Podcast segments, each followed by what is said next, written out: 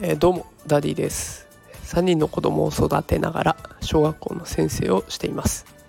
えー、今日は9月8日水曜日ですね、えー、週も折り返しです。皆さんいかがお過ごしでしょうか、えさて今日は子供の読書に対する日本とフランスとの価値観の違いについて投稿していきたいと思います。この配信をしようと思ったきっかけなんですけれども子どもたちがおすすめの本を紹介するカードというものを書いてくれました、その時に紹介する文章の一文目に、この本は本を読むのが苦手な人でも読めますよとかカードの最後に本を読むのが苦手な人でも楽しめる本ですよなんていう言葉が書かれていました。それを読んで子供にとって読書をするということは楽しくないことなのかなとか、させられていることなのかなというふうな感じがしたので、今回こういった内容を投稿してみようと思いました。さて皆さんは自分のお子さんに読書をする時にどんなことを求めていますかね？多くの方が少しでも多くの知識を手に入れてほしい新しいものをとにかくたくさん知ってほしいということを願うのではないでしょうか。え私たち大人になるとね読書をする時に、えこういうことが必要だからこの本を読もうとか、えこのことについて調べたいからこの本を読むとか、えそんな風に知識を獲得するために読書をするということが数多くありますよね。そして今こうやって苦労するんだったら小さいうちからたくさんのことを知っておけばもっと楽になるんじゃないかなという親心から子どもたちの読書に対してももっとたくさん知識が手に入る本にしなさいとかこの本の方がためになるわよなんていう声かけをして本を選ばせていませんでしょうか。私もそういったことやった経験があるので気持ちはよくわかります。ではフランスで本を選ぶ時の基準というのはどんなものなのか紹介していきたいと思います。これは実際にフランスで子育てをしてらっしゃる方の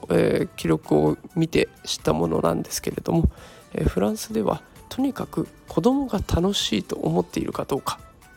この一点に基準を置いて本を選んでいるようです。ということは当然大人から見ればこれのどこが面白いのという思う本でも子供からしたら面白い。その本でも OK と。とにかく子供がどっぷりその本に使っている。そういう状態を目指して本を読ませているそうです、えー、そのため子供の意識調査を見てもフランスの子たちは何で読書をするのか？といったアンケート調査によると、えー、楽しむためという答えが一番多いそうです。日本の子たちは知識を獲得するためという回答が多いそうです。まあ、これどちらも保護者の願いが、まあ、そのまま反映されている結果かなと思います。えー、そこで私の子供に対しても、えー、あまり読書に対して本を選ぶ時とやかく言わないようにっていうことを気をつけてやってみました。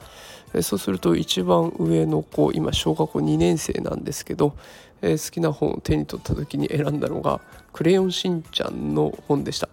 あ漫画が基準になっているんですけれども、えー、その漫画をきっかけに、えー、人との付き合い方について学んだりだとか、えー、整理す整理整頓する方法について学んだりすることができる漫画を選んでいました。えー、こんなのを選ぶんだと思いながら見ていましたがその後の様子もすごくて、えー、誰も何も言わないのに自分から本を読むえしかも周りで下の子たちがテレビを見たりとかガチャガチャ遊んでいる中でも一人黙々と読んでいるという姿が見られました。あこれが楽しんでいる状態なんだなっていうのがよく分かりました。何かに没頭するっていうのはそれだけ大きな力になりそうです。えこの没頭する力っていうところを明日また配信しようかなと思うんですけれどもえ今日は